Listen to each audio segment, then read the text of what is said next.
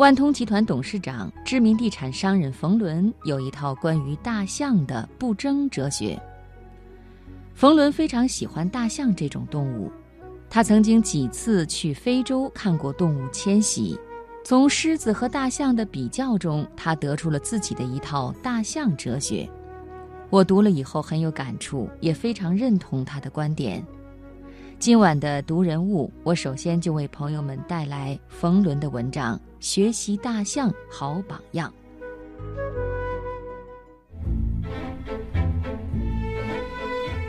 在他们的故事中感悟时代，从他们的成长中获得力量。财经夜读，读人物。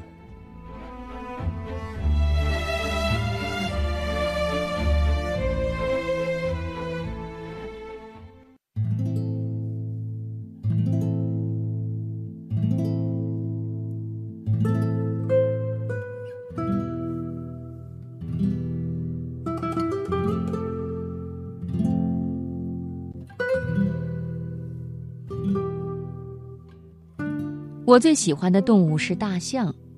我曾经去非洲看过几次动物迁徙。以前看《狮子王》，我一直有个概念，觉得狮子是草原上最牛的。有一次我在肯尼亚，突然变天了，夏天打雷闪电，所有动物都跑，只有大象不动。它们好像没有这个概念，就站着，还在溜达。狮子在大象跟前东张西望，也出溜跑了。我说：“狮子怎么这么怂？羚羊一受惊就跑，这些小动物只要一打雷都跑了，但狮子也跑了。”后来我发现，在草原上，狮子和大象是两个极端的物种。食肉类动物里，狮子是大王；整个动物里头，食肉类、食草类动物加起来。大象是大王，这很有意思。首先，大象吃的东西跟狮子不一样，它吃草，草是大量供应的，不需要跟谁争，但它得勤奋，无时无刻不在吃。结果长成了最大的个头。狮子反过来，狮子吃了上顿没下顿，吃一顿管四五天，但是一次要吃几十磅的鲜肉。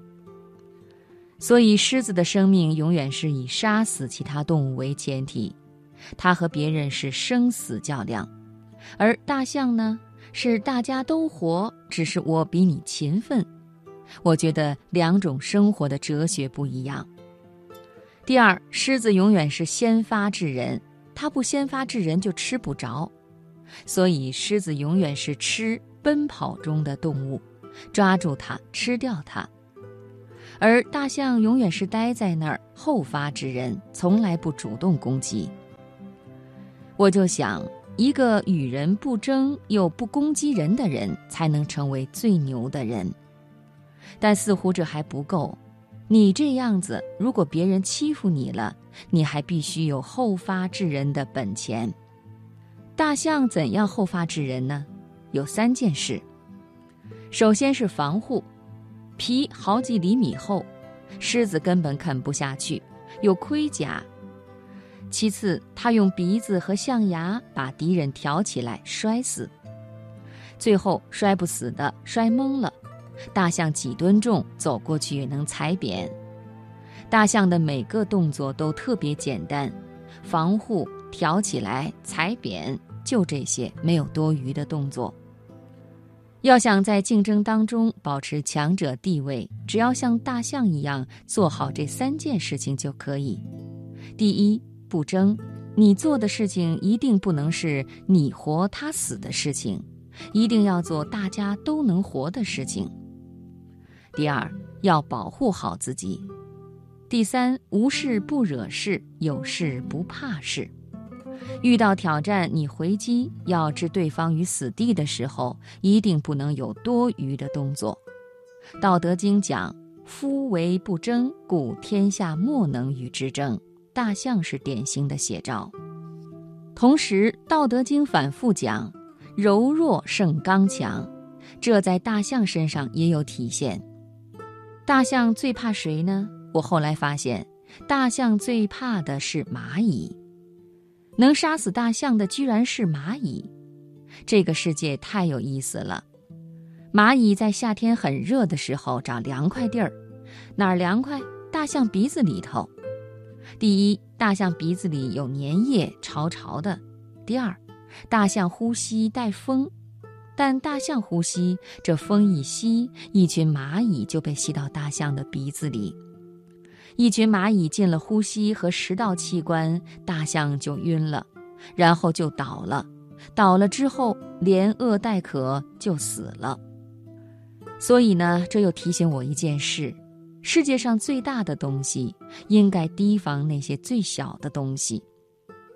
当你感觉到大的时候，你千万要注意，杀死你的可能就是最小的事情、最小的东西。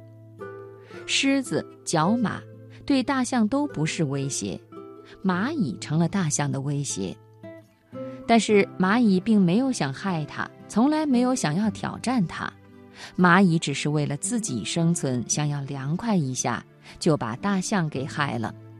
所以你得提醒自己，害死你的往往并不是你的敌人，反而是跟你相伴而生，在一起还挺密切，对你还挺友好的那些，最后害死了你。